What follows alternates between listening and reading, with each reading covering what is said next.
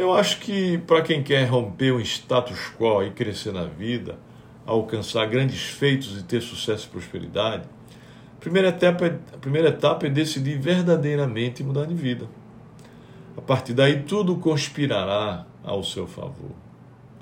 Depois é preciso agir com dedicação, obstinação, resiliência e também com muito trabalho, né? trabalho árduo e extenuante, trabalho com causa, com propósito.